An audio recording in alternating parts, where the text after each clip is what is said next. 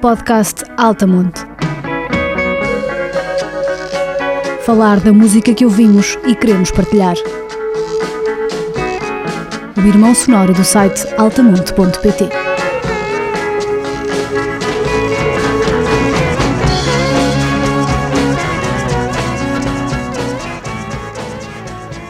Sejam bem-vindos ao novo episódio do podcast Altamonte. Uh, já estamos aqui a entrar em férias, uh, mas decidimos ainda fazer uma, uma pequeno, um pequeno ajuntamento para gravar mais um episódio. Uh, decidimos, reunimos aqui a nossa redação do Altamonte para repensar aqui um bocadinho este formato, este formato do podcast, e decidimos fazer uma, uma, uma ligeira alteração na, na, estrutura do, do podcast. Portanto, a partir de agora, os podcasts vão, vão ser tentarmos que sejam feitos de uma forma uh, mais sequencial, todos os meses uh, lançar um novo episódio, uh, e também com uma estrutura por trás, que será baseado, basicamente três temas, um tema dedicado a um disco fresquinho que tenha sido alguns este ano, e, para, e que nós nos tenha, nos tenha caído no goto e tenhamos apreciado e queiramos partilhar esse fresquinho com quem se calhar esteve menos atento e, não, e passou despercebido. Uh, aproveitamos também para falar mais um tema que vai ser um disco de estimação, também é um conceito que nós usamos muito no Altamonte, o disco de estimação, uh, que são discos da história da música, que foram feitos lá para trás, seja em qualquer fase da história da música, uh, mas que realmente representem algum, algum peso nessa, nessa história e falarmos um bocadinho sobre, sobre o peso, sobre, sobre essa história do disco, sobre o impacto que teve esse disco na, no, no, tanto no seu tempo como daí para a frente. Eh, e depois fechar com um item associado à música, seja um livro, seja um DVD, um documentário, uh, algum item que esteja associado a essa, música. Portanto, uh, esta vai ser a estrutura para os próximos episódios. No episódio de hoje, vamos ter aqui, como disco fresquinho, o disco de Corey Hansen. Vamos ter um disco de estimação, o disco dos The Who, Who's Next, de 1971. E vamos falar também de, de um DVD, de um DVD que é um, um documentário uh, chamado Eima, uh, que, que, para quem não conhece, está, está relacionado com a, com a banda do Sigur Rós. Vamos então começar. Temos uh, o painel Tiago Freire, Ricardo Romano e Alexandre Pires. Uh, vou passar a bola para o Tiago Freire para nos falar um bocadinho de quem é que é este Corey Hansen. Olá a todos, obrigado, Alex. Este Corey Hansen, uh, eu confesso que eu não o conhecia de lado nenhum não, não fazia a mínima ideia quem era. Ele é o vocalista e compositor e guitarrista dos Wand, a banda americana, que eu também não conhecia muito bem, conhecia muito vagamente. Um, e eu cheguei a este disco que é deste ano, que é o Pale Horse Rider. Uh, cheguei simplesmente pelas redes sociais da Drag City, da editora, que eu sigo. Uh, sigo há muitos anos, é a melhor editora do mundo. Uh, não precisava de mais argumentos do que não ser a editora dos Silver Jews, uh, Purple Mountains, David Berman, sempre editou por lá, e do Bill Callahan. E tem muita mais coisa, tem o, discos do Bonnie Prince Billy, tem Ty Segall, tem, tem uma data de coisas, mas bastava ter Bill Callahan e Silver Jews, que são só as duas coisas que, que eu, da música americana que eu mais gosto pá, nos últimos 20, 25 anos. Portanto, é muito simples, estão os dois na mesma editora e a partir daí eu comecei a acompanhar muito perto um, a Drag City e eles começaram a partilhar eh, coisas de, deste tal Corey Hansen, que eu não conhecia de lado nenhum, uh, que tinha assim um visual um bocado estranho. Os vídeos dele, ele aparece vestido de fato amarelo, fatinho amarelo, cara pintada de vermelho meio acastanhado, com ar alucinado. Uh, e aquilo visualmente chamou-me a atenção e fui começar a ouvir as primeiras coisas que eles foram divulgando ainda antes do disco sair. E depois gostei, o disco saiu e eu não tenho, não tenho largado o disco uh, entretanto. É um disco. Um, é uma espécie de. É, é, muito, é, um disco um bocadinho difícil de, de, de, classificar, porque aquilo não é bem. Se eu disser country, foge muito ao que o disco é. É uma espécie de country rock alternativo, mas que não, não, não tem nada a ver com aquele. com a americana alternativa que nós conhecemos, no, com os Wilco e não sei o quê, não é, não é desse campeonato, é, é uma coisa de facto um universo um bocadinho à parte. É um disco de canções, excelentes canções, e que é e que é animado por um espírito muito particular, muito uh, fantasmagórico, uh, tem uma guitarra slide que entra sempre nos momentos certos e dá sempre um tom uh, assombrado e quase um reflexo do, do, do sol bem alto ao meio-dia e que nos remete muito para, para onde o disco foi feito, no, no foi gravado e composto no, no deserto, nos Estados Unidos, no Mojave. Um, e de facto, é esse lado a mim leva muito para esse imaginário, esse imaginário do, do deserto e do, é uma espécie de cowboy sem cavalo. E, e, desse lado mais uh, decadente uh, dos, dos, dos, Cadillacs velhos e, de, e, daquelas trailer parks uh, um bocado meio abandonados no, no deserto. Ou seja, tem um imaginário muito engraçado, muito interessante, muito é fácil nós perdermos lá dentro, mas o que interessa é que tem canções, não é? Isso é o que interessa sempre. E tem canções uh, magníficas. Um, Uh, claramente, uh, mesmo que não se dissesse que era um disco a solo, é um disco que está muito centrado na figura dele, que é uma figura muito, muito enigmática e muito curiosa. A voz do Corey Hansen é uma voz uh, muito expressiva e a maneira dele cantar, às vezes, há coisas que lembra quase Radiohead. É, é, muito curioso. E, e, pronto, eu, em termos de, de músicas, epá, os primeiros. É um, é um disco tem uma música que não é nada extraordinário, o resto é só grandes músicas, na minha opinião. Uh, e tem uma sequência pá, tem uma sequência inicial que é estrondosa, né? que é o Paper Fog, que é talvez para mim é a melhor música dele, eu adoro essa música. O Angeles, o Pale Horse Rider, que é o nome do disco, e o Necklace, que é um, na, na verdade o Necklace é só uma, uma coisa esquisita que aparece por ali só para dar um bocado de desconforto, mas que fica muito bem. Mas esta sequência é, é, é extraordinária mas, uh, mas sobretudo o Paper Fog é uma coisa inacreditável. Uh, mas tem mais, o, o, o, Bird of Paradise, muito bonita, aí sim, quase Tom York mesmo a sério. Uh, e o Another Story from the Center of the Earth também é um grande tema. Mas é um disco que eu acho que deve ser consumido por inteiro. Um, tem um, tem um um universo definido e que é muito fácil nós ficarmos atraídos por ele e perdermos, e perdermos lá dentro, felizmente. Uh, o disco está, já está cá à venda, é? hoje em dia já não é fácil uh, encontrar discos, não é? porque a FNAC já só vende bimbis e escovas de dentes, escovas de dentes elétricas e, aspiradores, não é? Um, mas uh, a Flor tem o CD e tem o vinil, porque, até porque costuma ter sempre as coisas da Drag City. Um, e portanto, tive, quando fui comprar o vinil, já tinha ouvido muito, muito, muito no Spotify mas para quem gosta desse ritual uh, anacrónico e, e, e, precioso de comprar música, pode-se dirigir à loja da Flor ou, ou comprar na Flor online. Na nova loja da Flor. Na nova loja da Flor, no mercado arroz, ou pode comprar online na, na Flor, porque é o único sítio em Portugal, pelo menos que eu saiba, que tem o Corey Hansen e não se vão, não se vão arrepender.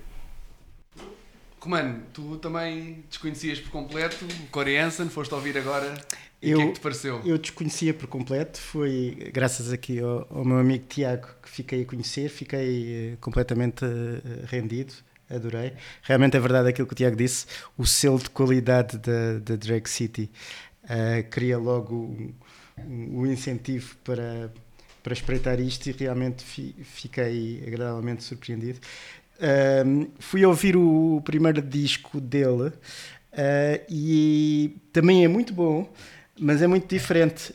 Uh, o, o primeiro é, é muito mais psicadélico, um bocadinho mais roqueiro uh, e com uh, acordes manhosos, complicados, como muitas vezes acontece no, no rock rock psicadélico.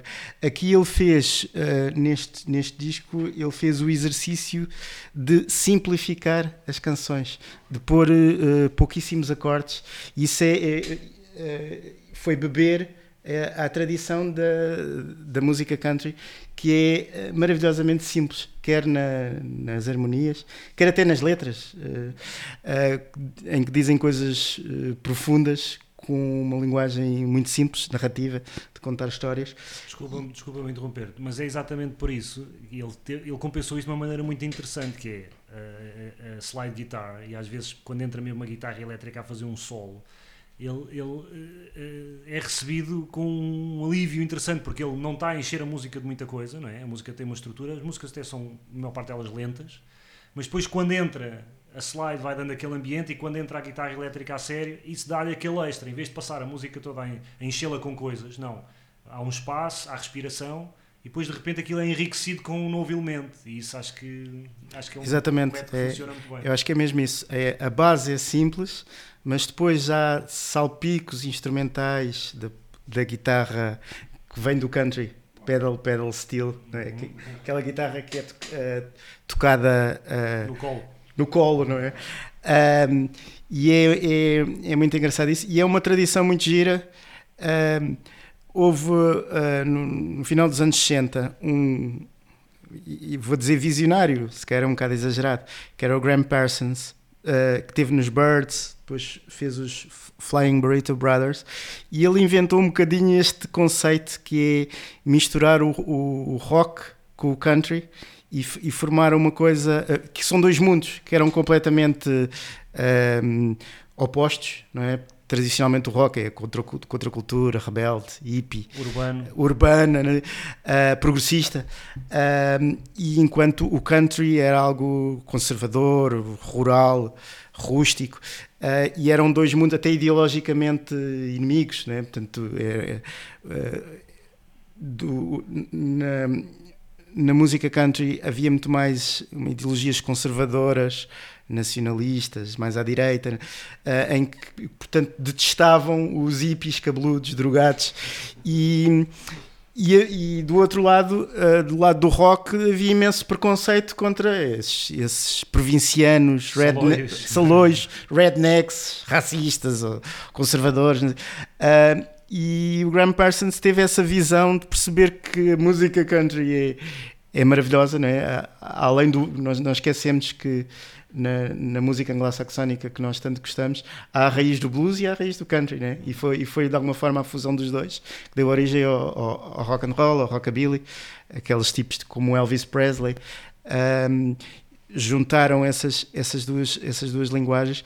Um, agora, claro, quando nós vamos ouvir o Flying Burrito Brothers de 68, não tem nada a ver com este disco de, de, de Corey Hansen de, 2000, de 2021, mas uh, de alguma forma um, o, esse exercício de, de começar a tecer esses dois mundos foi, foi iniciado aí. Uh, depois, nos anos 90, como o Tiago disse, e bem, um, houve todo, houve todo um desenvolvimento desse, desse casamento uh, no chamado country alternativo, onde aparecem os Wilco, que eu gosto e que o Tiago não gosta muito, não é? Um... Eu gostava muito de gostar do Wilco. Exato. Toda a gente que eu conheço que tem bom gosto diz que é ótimo. Eu tenho vários, mas tenho para uns 5 ou 6 discos do Wilco e não consigo perceber a piada. Se calhar cheguei, lá chegarei um dia, mas já eu tento, mas não. Depois, não uh, bandas que eu conheci através do Tiago, maravilhosas, como os, os Silver Jews, um, Bill Callahan, um, algumas coisas de Bonnie Prince Billy. Uh, algumas coisas ainda mais raras dos Pavement que fazem esses salpicos que, em que o, a essência é, é, indie rock, não é? especialmente nos Pavement e Silver Juice, mas depois fazem uns, um, uns salpicos country com a tal uh, guitarra pedal steel, etc. E, tal. e, e portanto. Seja, são americanos inquestionavelmente, não é? Exatamente, mas é engraçado que é, quando nós pensamos na cultura dominante da América atual, é, é um bocado o oposto disto tudo, não é? Sim que é a cultura do, do, do sucesso, de, uh, da riqueza cosmopolita, da rapidez, da velocidade. É? Isto parece ser um bocadinho uh, o oposto, não é? É, é o, o, negativo, mas profundamente uh, americano. Nós, há, às vezes há, há uma esquerda progressista europeia que odeia a América cegamente e dizendo que é tudo uma cultura descerbrada e é mentira a, a cultura americana sempre teve coisas riquíssimas como como esta, eu, eu como ia esta. que, que, há muitas Américas, quer dizer, dentro daquele Exatamente. país. Como a música do Bowie, não é? Há tanta diversidade que. Aquela música, aquele single do Bowie dos anos 80, This is not America, né? E, há muitas Américas, de facto, é pá. De lá dentro, há o interior, o exterior, a parte lateral, a parte epá, republicana, sim, sim. a parte democrática ali Muita, muita Sim, gostei muito da voz do, do Corey Hansen, como o Tiago disse, muito expressiva, muito vulnerável, muito frágil, e, e nesse sentido fez muito lembrar quer o Tom York, quer o Neil Young. Um, e eu acho que o Neil Young dá-me a sensação de também ser uma influência grande. Há aquele épico, uh, como é que, se, que tu disseste há bocado, aquela canção mais longa, que tem um nome comprido, como é que se chama? Uh, agora não me recordo o nome. É. the center of the Exatamente. Tem um solo longo dele que me fez imenso lembrar a forma aquela lenta e parece que, que fura montanhas como, como o Neil Young às vezes faz os seus E solos. mesmo, e mesmo o Paper Fog do início, quando entra, quando entra a guitarra, aquilo, nós não, a, a guitarra elétrica a sério, não é? É difícil não pensar no Cortez the Killer do, do Neil Young, que é se calhar aquele, aquele grande exemplo quando eu quero ouvir uma grande guitarrada, uma grande guitarrada de Young, que ele é um guitarrista não necessariamente virtuoso, mas é um guitarrista diferente de todos os outros. Eu muitas vezes hum, é do Zuma, não é? eu gosto bastante do Zuma, mas eu não consigo agarrar no Zuma sem ir direitinho ao Cortez da Killer, que é a música que fecha, que é inacreditável e é o grande exemplo do que é uma guitarra que vem dos confins da terra e que leva tudo à frente com, com- não, não- pelo seu poder, mas não é, não é um poder agressivo, é, é pelo facto de ser tão lírico e tão expressivo, não é? E eu acho que o Corey Hansen apanhou, apanhou alguma coisa daí também. Sim, Concordo. sim. Ah, depois, ah, tu disseste uma coisa gira que é o disco reflete o sítio onde foi gravado, que foi numa, ah, numa uma espécie de uma cabana, não é? No meio do deserto, não é? Ah, e isso é engraçado como paralelismo para com o tema do, do Alex, do, do documentário Ema, em que de alguma forma há feito o, o paralelismo entre a música do Sigur Rós e aquelas paisagens inóspitas e, lindíssimas da Islândia. É engraçado que existe esse, esse paralelismo, como é que o sítio onde, onde, onde nós estamos influencia depois a música. Sim, acho que, é- acho que isso é inevitável. Ahm, então vamos aqui eh, introduzir uma música do Corey Hansen para dar aqui uma amostra aos ouvintes do que é que estamos a falar e depois, que se quiserem ouvir o resto do álbum, naturalmente estão à vontade.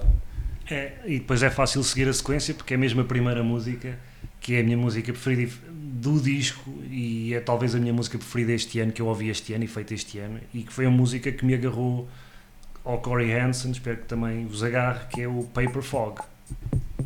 Ok, vamos ouvir então Paper Fog, Corey Hansen. Desfrutem.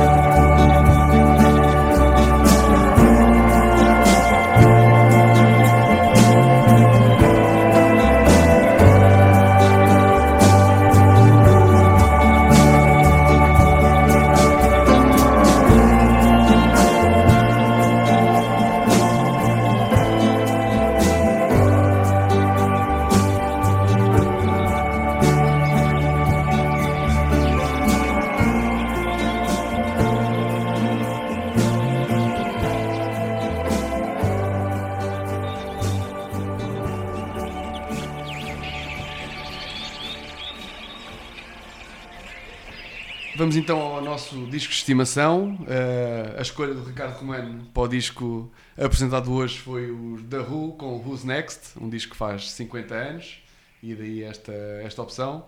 Romano, diz-nos aí o que é que andaste a estudar e os dias que andaste a passar no universo da Who.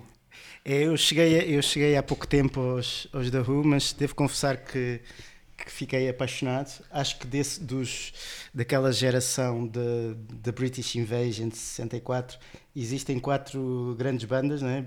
Beatles e Stones é, em primeiro lugar, claro, e depois a seguir os Kinks e os The Who.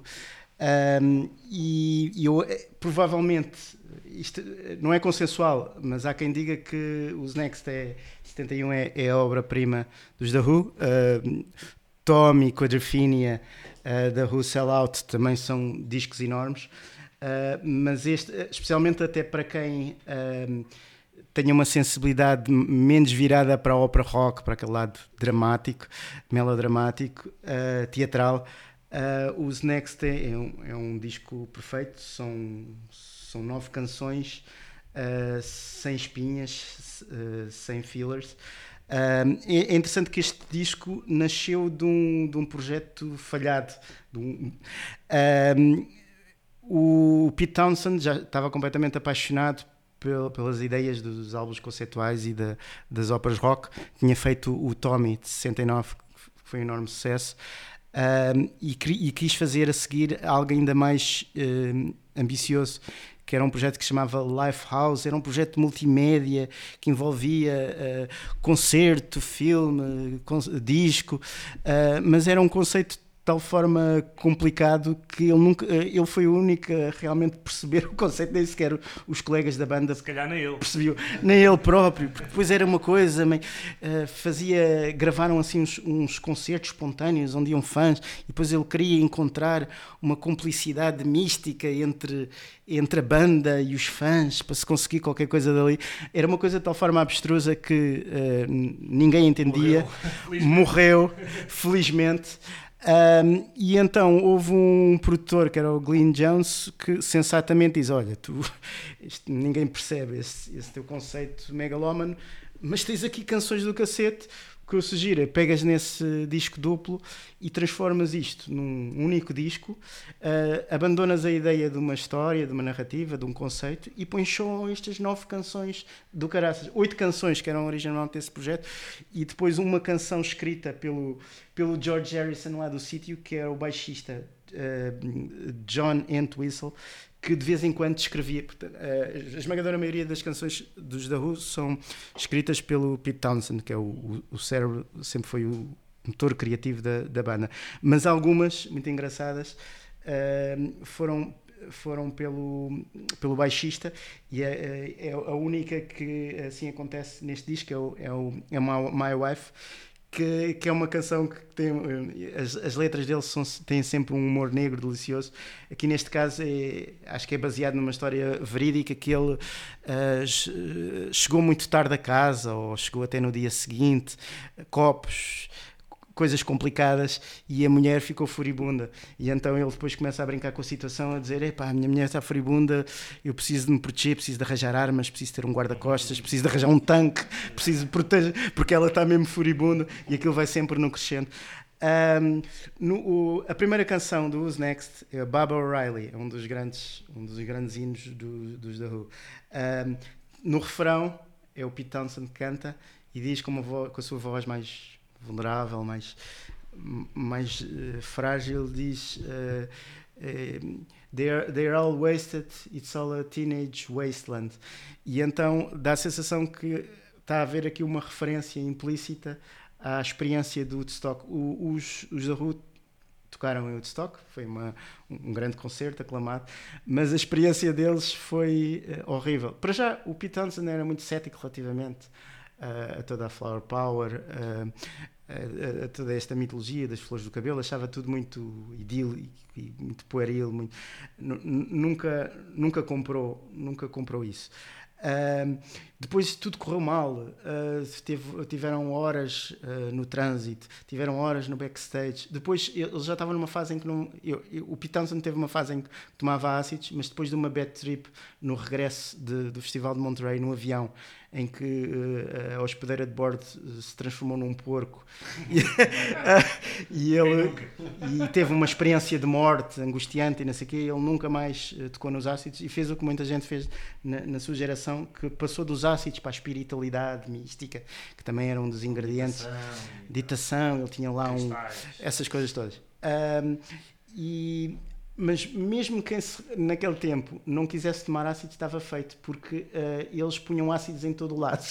Eles punham no, no, chá, punham no cubo de gelo, punham em todo o lado. E então os desgraçados do The Who que não queriam tomar ácidos ficaram à mesma bocates. Uh, contra vontade, arreliados com aquilo.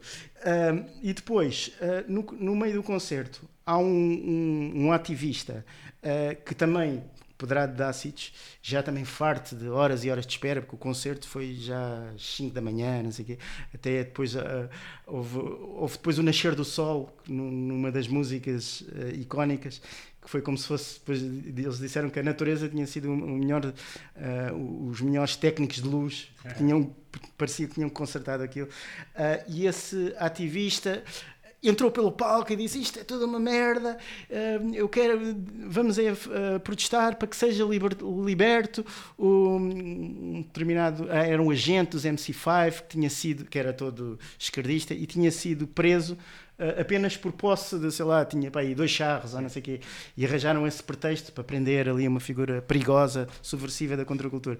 Só que invadiram, invadiu o palco, disser, disse, disseram que, que, isto é uma merda, e, e, e, então o Pete Townsend ficou furibundo e gritou: sai de fora do, do meu palco, e com a guitarra como uma baioneta empurrou uh, violentamente do, do, do palco abaixo.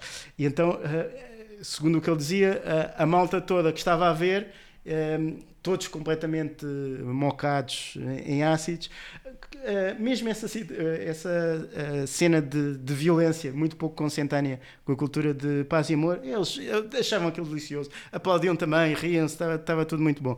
E então toda a experiência do stock para ele foi péssima e de alguma forma, uh, neste Bob O'Reilly, quando ele diz um, they're all wasted, não é só wasted no sentido de drogados, é que desperdício, Sim. que desperdício, quer dizer, podiam aproveitar isto para fazer, para mudar o mundo mesmo, efetivamente, e pronto, estão aqui todos drogados no meio, no meio do lodo. O Fred não vai gostar de estar a ouvir isto, da mitologia do seu Woodstock, por alguns intervenientes ser posto em casa, claro que também tem... Eh, eu estou a ser também advogado do diabo, eu adoro Woodstock, tem coisas maravilhosas. Uh, depois há, há outra uh, canção que é que encerra, que é o Want Get Full Again. Também é outro épico, em que ele, no final, depois de um sintetizador muito, muito para a frente, Expo Altura, este disco tem também essa coisa gira, estamos em 71, é o primórdio dos sintetizadores, quando os sintetizadores eram gigantescos, quase que ocupavam salas inteiras e eram, eram T3. Eram T3, eram complicadíssimos de, de, de, programar, mas o Pete Townsend teve a paciência para estar ali e, e, foi dos primeiros discos pop, até um ano antes do Stevie Wonder, The Music, Music of My Mind, não é? Salvo erro. Um, foi dos primeiros discos pop a explorar a eletrónica dos sintetizadores, o que para a altura era uma coisa completamente futurista. E é uma das coisas que também, eh, um dos legados deste disco é esse.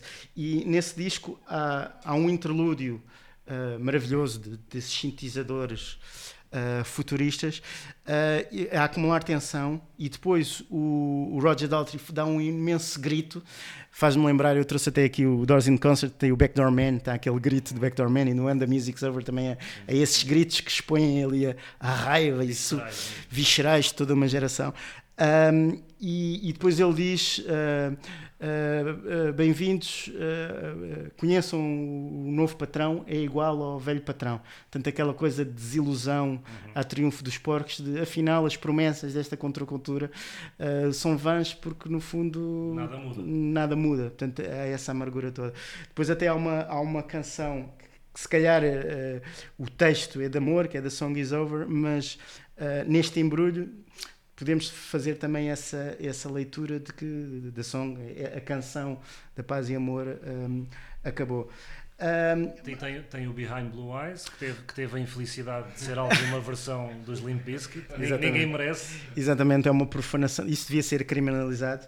Uh, para mim, o Behind Blue Eyes é uma das canções mais bonitas dos The Who. Tem uma melodia lindíssima e tem uma coisa gira que é. um, nós falamos muito que os, os Pixies e depois os Nirvana que supostamente inventaram essa dinâmica do verso suave, refrão explosivo, mas numa geração anterior do classic rock já havia bandas a fazer coisas parecidas e a fazer esse jogo de sombra e luz. Uh, os Led Zeppelin e os The Who faziam muito isso. Um, e o Behind, Behind Blue Eyes é, é um dos exemplos começa muito suave, muito melódico, uma balada, e depois explode a uma altura com um riff pesadão. É, é, é uma música maravilhosa. Uh, mostra também que o, os, estes, os quatro, é mais um paralelismo com os rivais Led Zeppelin, é que os quatro membros dos The Who são todos incríveis, tal como os quatro membros dos Led Zeppelin. Um, o Roger Dal Daltrey um vocalista incrível, com uh, um grande intérprete. Não é só no início, nos primeiros discos, é só aquela pujança visceral de, de- de blues e Motown, mas aos, aos poucos vai ficando cada vez mais, mais matizado e ele consegue ser vulnerável, consegue ser raivoso, consegue fazer todas essas matizes. O baterista Keith Moon Uh, é inacreditável, completamente é muito giro como é que a personalidade dele se reflete um, na forma dele tocar bat- bateria. Ele é completamente chanfrado, hiperativo, demente, uh, cómico, burlesco, e a forma dele tocar a bateria é assim, ele nunca, ele nunca faz o ritmo, nunca. Normalmente o baterista faz o ritmo de fundo Ele para os está outros não a- se ele perderem. Está sempre a tocar mesmo quando não é preciso. Ele está-se completamente a marimbar para a marcação do tempo e está sempre a solar. E o que é engraçado é que o, o baixista Vai atrás. faz a mesma coisa. É um dos maiores baixistas da sua geração e se calhar ainda maior do que o John Paul Jones dos Led Zeppelin e do que o Jack Bruce dos Cream. E esses dois são gigantes. É um virtuoso incrível. Depois é muito giro que ele está super discreto e o low profile está sempre muito paradinho, sem chamar as atenções, mas a fazer linhas de baixo contra melodias incríveis. Ah, depois o, o Pete Townshend ah, é, é muito discreto. Ele, sobretudo, ele, no fundo, é ele que ele, a secção rítmica é a guitarra que faz. Como o baixo e a bateria estão sempre deslocados a fazer solos, Ele tem que segurar ah, as pontas. ele tem que segurar. E ele normalmente segura com aqueles power chords lixados. E ele tem um sentido de ritmo incrível. Eh, Raramente sola. Isso é engraçado, de vez em quando faz um solzinho ou outro, mas tem um, tem um sentido rítmico até influenciado pelo flamenco, eh, arreba- com umas mudanças, umas guinadas rítmicas muito expressivas, eh, que eu gosto muito. Então são, são quatro eh, membros que estão no, no auge da sua forma. E não podemos, não podes deixar de falar, Romano, da capa, que a capa é ótima. Ah, é verdade. Ah, a capa é icónica. Ah, ah, é um bloco de betão que parece é uma referência ao monolito do 2001 Odisseia no Espaço do, do Kubrick, que o, filme é de 68, ainda estava muito na- no imaginário coletivo do pessoal. Ah, é- está assim num, num wasteland, no, meio do nada, num, num sítio despojado e sujo. Ah, e Uh, o monolito aparenta estar urinado com um dos elementos uh, ainda a apertar o cinto depois de ter urinado. Então acaba por ser um statement engraçado, uh, não sei do quê, pode Mas- ser. mas esteticamente é muito marcante essa capa. É muito marcante. A foto, a foto é, muito, é muito marcante, é, É, muito interessante. não sei se é um statement contra a cultura dominante, se é um statement contra a contracultura, se, se é um statement contra o quê, mas que é Ou se ele engraçado e estava só icónico. Ou se só estava aflitido. momento mau. É. Exatamente. Mas, mas deixa-me só, já sei que este tema já vai longo, mas queria só eh, dizer uma coisa que é, eu acho que os da Who têm, têm para mim um, um problema que é eh, são algo eles de facto têm quatro membros fantásticos fantásticos mas eu acho que os da Who estão quase sempre algo presos. Eu sinto que eles estão sempre algo presos na sua fórmula eh, musical. A estrutura das canções dos The Who muitas vezes é, é a mesma e isso também vem do facto de ter um gajo que é o mesmo gajo eh, que é o Pete Townshend que, que manda sempre e que ele é define as coisas. Mas eles de facto têm um vocalista inacreditável sobretudo um frontman incrível não é aquele uma mistura entre o Joe Cocker e um, e um estivador não é aquela marinheiro assim Um, epá, que é um gajo inacreditável, um grande baixista, muito criativo, um baterista louco, como todos os bateristas têm que ser, não é? Um baterista uma grande banda No- tem que ser doido. No- uma das mitologias do, do rock é quando ele fez 21 anos, uh, apareceu um Cadillac na piscina. Esse também é um clássico. Claro. E, e portanto, eles tinham esses membros todos, passa- estavam no timing todo, viveram as revoluções todas, mas nunca se soltaram. E nós tivemos essa conversa há poucos dias, aqui há uns dias, que, que eu e o, e o Fred, o Frederico Batista, nosso amigo do, do Altamonte, e grande hippie especialista de anos 60 e 70, nós concordamos que faltou droga ali. Faltou droga no sentido em que faltou. Eles nunca abraçaram realmente o psicadelismo, nunca foram para aí, tiveram uns toquezitos, mas Não, nunca, no- nunca, quis- nunca se entregaram. No The Who Sell Out é o álbum psicadélico deles e é um Mas- álbum maravilhoso. Mas é, é contido, apesar de tudo, para o que o psicadelismo Hum. é suposto ser. É um álbum contido. Tu não Ah, gostas do I can, ótima I can. See For Miles? Tem uma capa tem uma maravilhosa. grande capa. I Can See For Miles é Epá, maravilhosa. Sim, mas isso, comparado com o que tanta gente estava a fazer, parece música conservadora, apesar de tudo. Fores comparar com Olha que, olha que não. Mas é, e eu acho que os da Who ficaram sempre presos, talvez por esse, um bocado esse, esse, esse, esse espécie de conservadorismo snob do, do Pete Townshend, eh, que lá está, também foi, foi um inovador em algumas coisas, mas ele inovava dentro daquela estrutura. A a estrutura não, não mexe muito. E tenho um bocadinho de pena, e é por isso que para mim eh, os da Who é uma banda que eu já ouço há muito tempo e tenho vários discos dos da Who e reconheço claramente o seu papel na história e gosto muito da mitologia da Who, mas acho que fica sempre aquém de outras grandes bandas. Já nem vou falar Beatles e Stones, que isso é, são, é, é- é Champions League, não é? Mas mesmo depois, com mais tarde, os, os Zeppelins, os, uh, os Pink Floyd, Doors, uh, muitas e outras, não é? Mesmo, eh, e acho que os da Who podiam ter dado mais. Por exemplo, acho que os da Who podiam ter ido até soul, porque tinham um vocalista para isso e tinham músicos Não, para eu, isso. o, o, primeiro, Ah, o primeiro disco, uh, My Generation, é uh, o auge da fase mod Sim. deles. É, é totalmente Motown, É, uh, Soul de é Motown. É aquela coisa do início, mas Soul de Motown, depois- mas uh, levado ao extremo, mais agressiva, mais, mais branquiçada, mais. uh, e portanto também tinha. E o Roger Daltrey do, do primeiro disco parece o Howling Wolf, Tem uma- ainda não encontrou a sua Sim, identidade sim, sim. e tem aquela voz cavernosa, ah, velho bluesman. Uh, eles também tiveram essa face. Mas, não- tal, mas tal como a Janis, por exemplo, chega a uma fase e que vai tentar explorar mais, afasta-se um bocadinho do rock and roll e vai explorar mais o lado soul, com sopros e com isto e com aquilo, e ficou fantástico, não é? Ahm, eles, quando já estavam maduros, havia muito caminho, pelo talento que eles tinham, ti- havia muito caminho para onde eles podiam ir. E podiam incorporar muita coisa. E eu acho que eles escolheram, não foi porque não conseguiam. Escolheram não ir e não abrir o seu som de coisas eh, onde eles poderiam ser bons. E esse é o meu lamento e é por isso que eu, Eu tenho- pronto. reconhecendo a importância, não os ponho no, É. no top, top, top. Eu tenho uma opinião muito diferente. Acho que foram uma, uma banda muito imaginativa e muito, muito influente. Começaram, acabaram por influenciar o próprio Hendrix, porque nos, nos primeiros tempos ah, o Pete Townsend fazia muitas experiências com o feedback, a agressão. Os concertos, os primeiros concertos dos The Who, na altura era a banda mais pesada do planeta e isso, e isso, isso foi altamente influente para o curso que depois o, o rock teve. Depois inventaram o opera rock, ah, para o bem e para o mal, mas sem, ah, desbravaram um caminho para coisas maravilhosas como, como os álbuns conceituais dos Pink Floyd, por exemplo.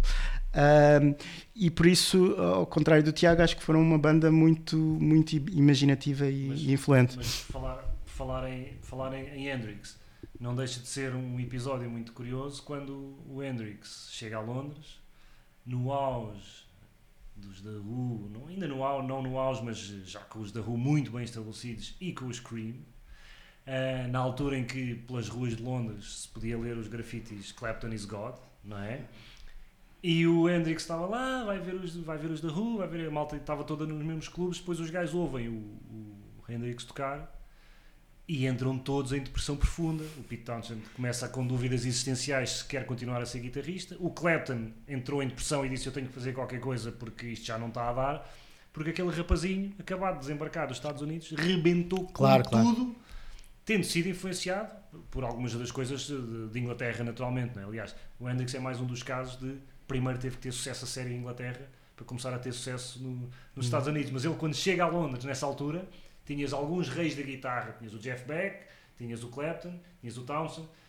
Epá, e o- t- pelo menos o, o Townsend e o, e o Clapton fica- Mas, eh, foram procurar um buraco Mesmo, esconder. eh, isso é verdade, mas mesmo as encenações teatrais de, em palco do Hendrix, do queimar a, destruir a guitarra, queim- queimar a guitarra, eh, etc., Vem do Townsend. eh, vem do Townsend. claro. Uh, e é verdade daquilo que tu dizes, ele vem de uma escola de artes, isso acontecia muito, uh, e foi muito. uh, O Lennon teve, não sei se o Keith, Richards teve, uh, grande, grande parte do- dos músicos dessas grandes bandas de rock dos anos 60 uh, vinham de escolas de arte, isso foi muito influente. E, e é verdade, o Pete Townsend, tinha essa cultura uh, quase pop art, e então uh, o destruir uma guitarra era quase uma instalação, não é? era quase um statement de destruição como, como criação. Mas acabou por ser altamente influente, influenciando o próprio Hendrix. Bem, vamos à música. Uh, vou escolher, o, vou, vou escolher a, a minha música favorita do disco e se calhar a minha música favorita dos The Who, que é a lindíssima balada Behind Blue Eyes. Behind the Lies of The Who, para terminar este segmento.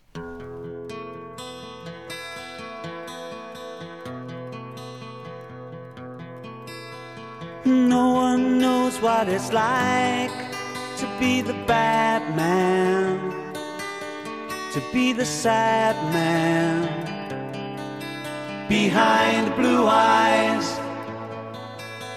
No one knows what it's like to be hated, to be faded, to telling only lies. But my dreams, they aren't my conscience seems to be. I have hours only lonely. My love is vengeance that's never free.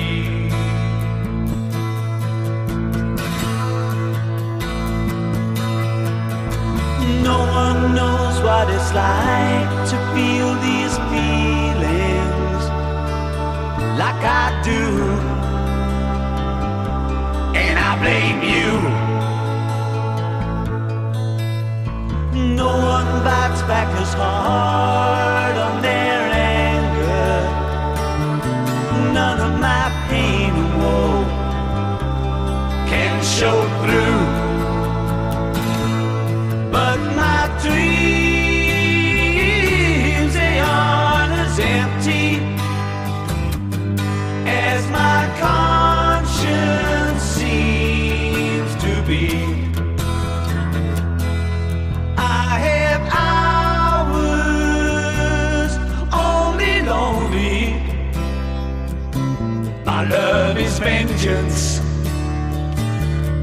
Never free.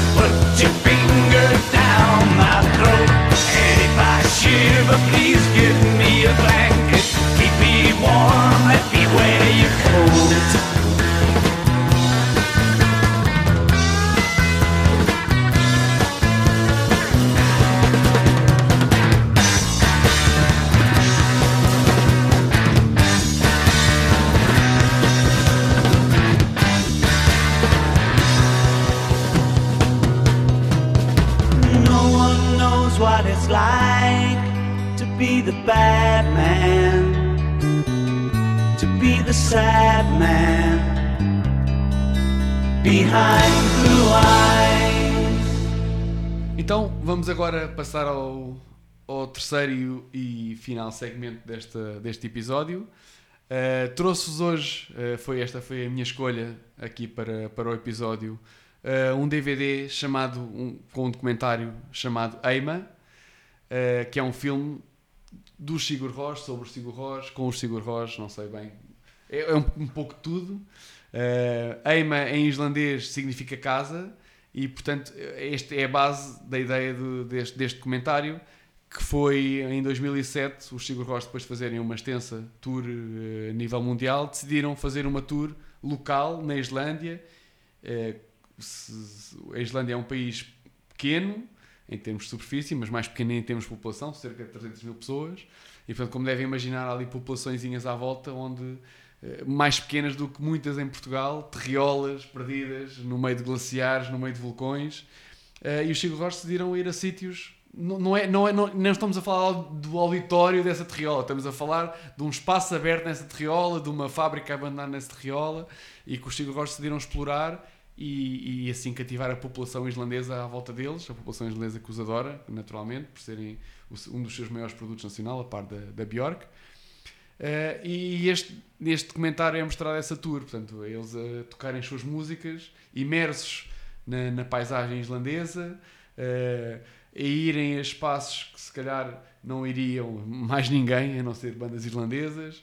Eh, há, há vários momentos deliciosos no, no- no documentário com pessoas que não viam concertos há, há- muito tempo, a não ser da, da banda filarmónica local, e portanto ter ali o Sigur Rós a tocar no seu quintal, digamos, eh, foi uma experiência bastante interessante. Eh, e pronto, eu, eu lancei este tema, eu sou um grande adorador do Sigur Rós desde, desde o início.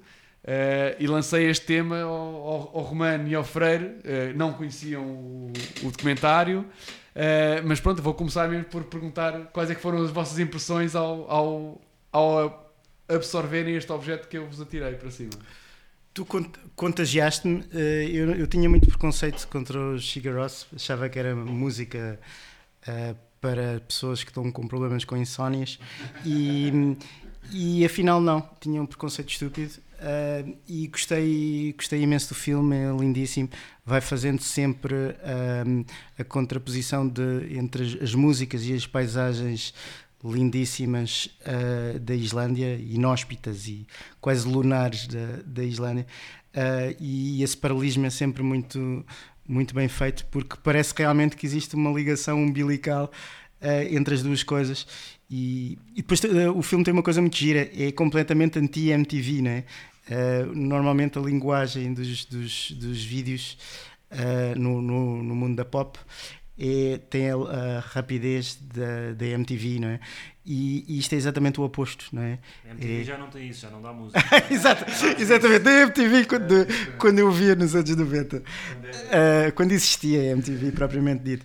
E esse, esse ritmo lânguido, pausado, a Manuel de Oliveira é, é, é refrescante no sentido de ser um corte com, com a linguagem dominante no rock. Eu gostei muito. Sim, eu também, eu conheço mal Sigur Rós, ou Sigur Rós, ou lá como é que isso se diz em islandês, os nomes dos álbuns são impronunciáveis.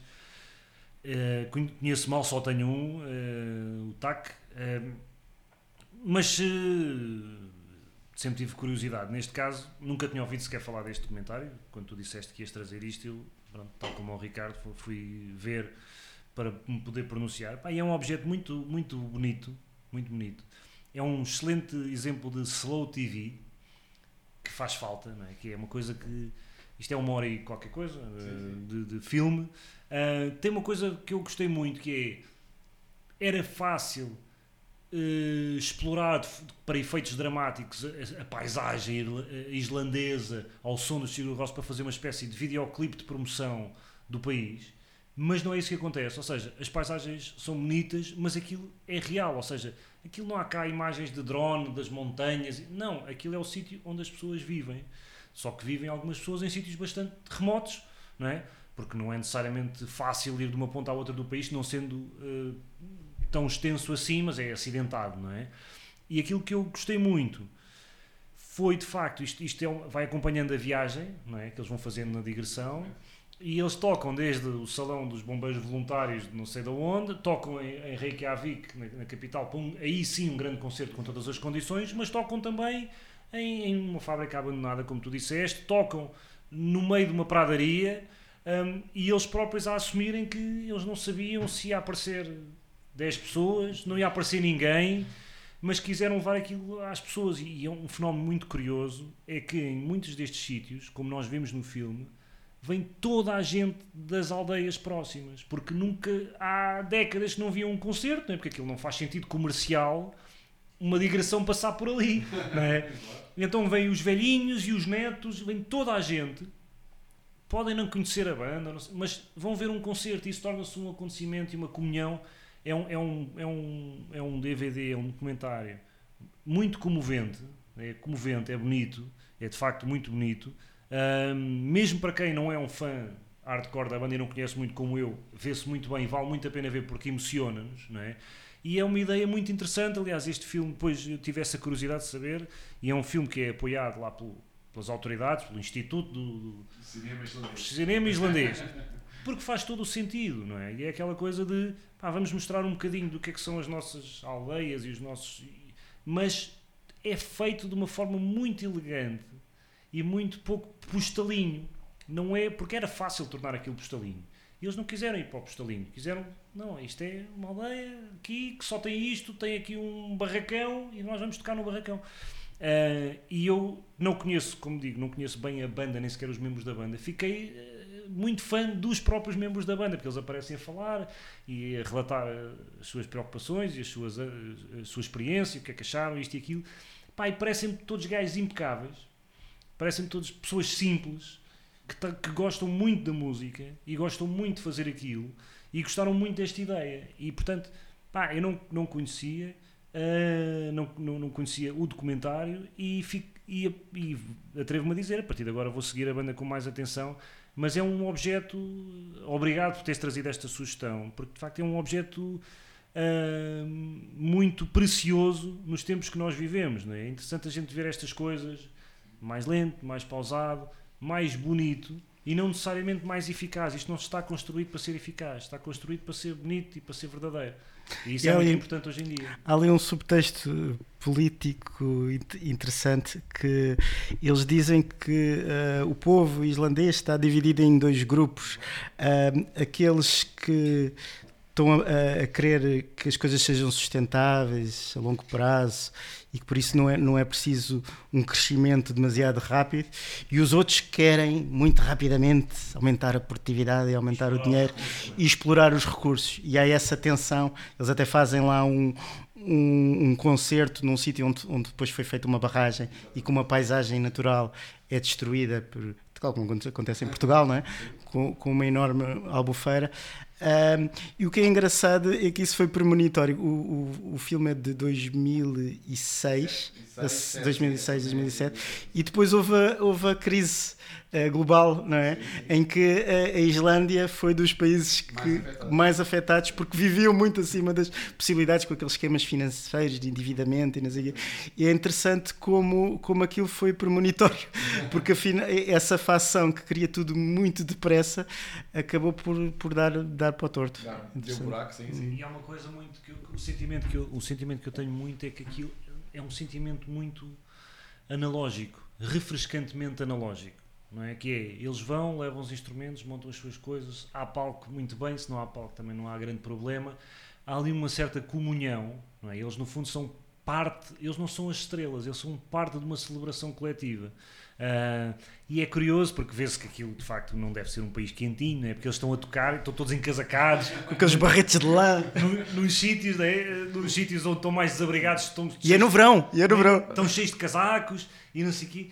E há, um, há algo muito cozy, de muito reconfortante. Se calhar é o, é o reconforto das coisas simples, não é? Sim, sim. Que acho que faz falta.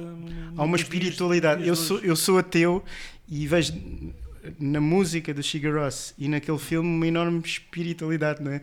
Um, um- que vem da, da congregação de, de- de todos, não é? E isso é, estávamos há bocado a falar em off que eh, tradicionalmente o, o rock vem de uma contracultura rebelde de oposição, não é? Em que há uma guerra, uma guerra de gerações da, da cultura jovem contra a cultura eh, anterior e, e é uma coisa de confrontação, não é? De clivagem. Ahm, ali vi- vemos exatamente o oposto. Vemos, víamos uma conciliação em que eles tentam levar uma música que até é estranha, né? até há o chapéu do pós-rock, né?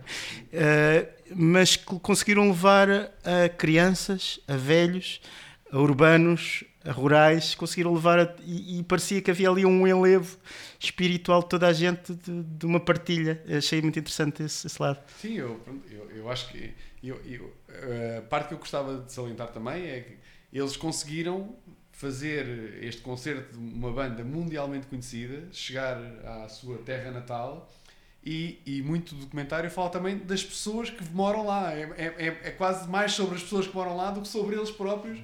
É, à medida que eles falando, eles falam. Há lá um momento, para mim, marcante também, que, que estão a entrevistar um, uma pessoa que faz tarimbas, que faz xilofones, que vai, passa o dia atrás de pedras e dos sons que cada pedra faz para construir os seus xilofones, que é uma coisa que eles depois utilizaram também na sua própria música. Portanto, e é uma pessoa que é isto, é- é- a vida dele é isto, é passa o dia atrás de pedras à procura vive- dos sons. E vive no meio do nada, não é? E, e- e outro episódio também muito curioso sobre isso que é, isto também é uma espécie de mini retrato social da Islândia, não é? Quando eles vão para aquela fábrica de peixe, que e assim aqui e tal, que pronto, vamos para uma fábrica de peixe eh, que tem um barco a apodrecer encalhado à à frente, não é? Eles dizem, não, vamos aqui, a fábrica durou 3 anos, para aí, não durou assim muito mais, Acabou o peixe. mas acabou o peixe. O peixe foi embora, a fábrica morreu e a localidade morreu. né? E eles vão exatamente para essa,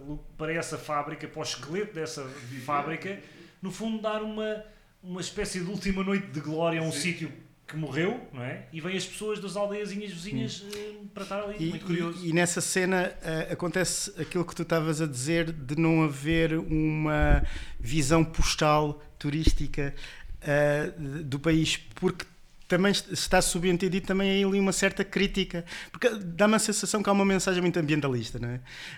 Aquele país é lindíssimo e eles têm muito orgulho da sua terra e daquelas paisagens e querem preservá-las, não é? Sim, e não querem, E- tem muitos recursos naturais que eles não querem ver Exatamente. ser sobreexplorados. Seja, E, e eles mostram várias cenas do o navio enferrujado, a fábrica abandonada, eh, que mostram uma, uma violência, uma violência de, da civilização sobre a, a natureza lindíssima. E que ficou ainda o destroço depois daquilo ter desaparecido. Ficou lá a marca dessa violência. Sim, porque é impossível É. limpar essas marcas, não é? No fundo, tu, tu depois crias uma, uma, uma sobreexploração dos recursos que tens e depois não consegues apagar tudo aquilo que fizeste. Que, pá, foi, é, o exemplo que, estás o que o Freire está a dar foi 3 anos de explorar uma fábrica e depois não deu em nada. Quer dizer, se alguém tivesse pensado, "Epá, mas quanto tempo é que isto vai durar? Se calhar não valia a pena sequer ter feito a fábrica, mas ficou lá a marca e ninguém vai conseguir apagar essa marca. O que é incrível é que naquele, aquilo é um país tão bonito, com um navio enferrujado e uma fábrica abandonada. Naquele pano de fundo fica uma coisa lindíssima, porque parece uma, uma paisagem pós-apocalíptica, não é? Sim, É um- pá, distópica, mas bonita ao mesmo Eh, tempo. A Islândia é lindíssimo. Pronto, eu depois de ver este documentário não, não, não consegui resistir e marquei viagem para a Islândia. Fui à Islândia eh, para conhecer. Andei de carro pela Islândia a ouvir o Sigur Rós por aí fora. E estás, Foi- e estás a gravar este podcast vestido com a camisola da seleção de futebol da Islândia. Que trouxe lá, As pessoas não nos conseguem ver, mas eu posso garantir que é verdade. Pronto. Que trouxe lá, pronto, foi, consegui encontrar a camisola da Islândia. Entretanto, naquela altura, eu fui lá em 2008, não era o portento que, que foi, se tornou entretanto. Entretanto, tornou-se realmente algo, algo importante. seleção. uma, uma boa seleção eh, que não, não era na altura. Aliás, foi muito difícil encontrar esta camisola. Ahm, e, mas realmente é um país que marca, é um país que marca pela diferença, pelo amor que eles têm pela natureza, pela, pela à vontade que eles têm com tudo aquilo à volta. Eu, eu lembro de salientar aquilo que estavas a falar do, do, do peixe fresquinho. Aquilo, nós saímos de Reykjavik e demos- a volta à ilha por uma, por uma estrada que é a Ring Road, que, pronto, que é, é mesmo Ring Road porque é que dá a volta à ilha, que só está aberta no mês de julho.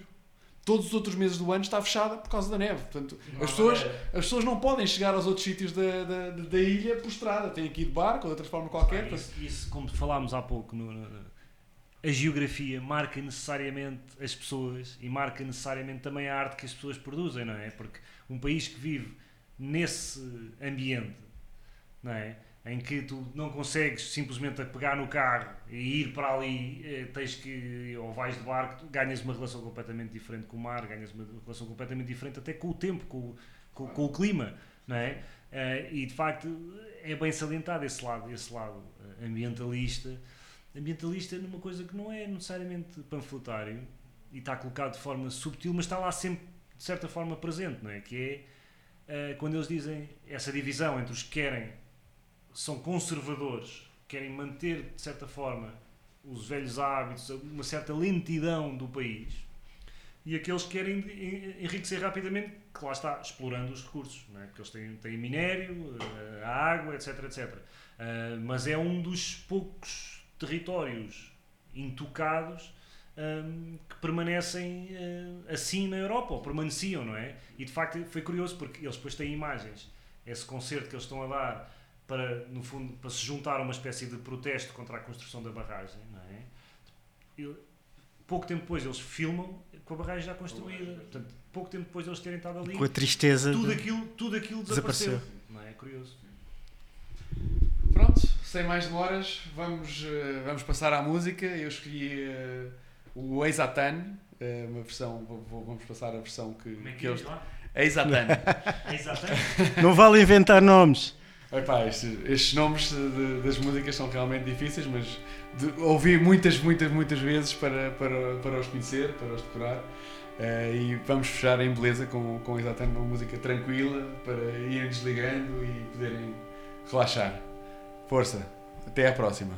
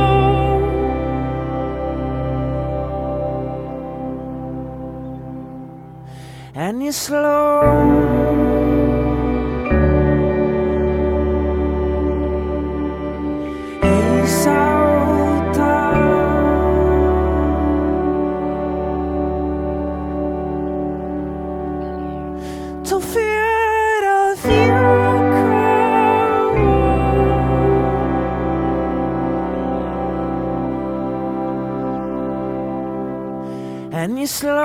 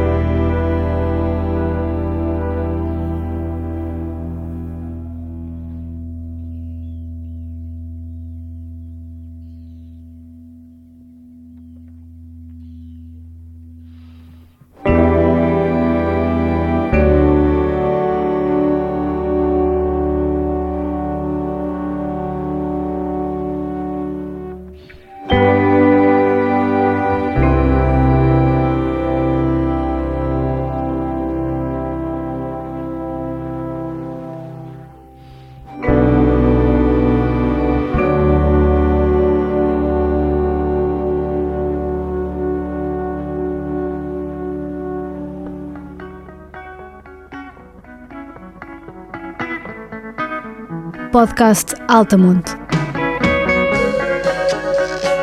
Falar da música que ouvimos e queremos partilhar. O irmão sonoro do site altamonte.pt.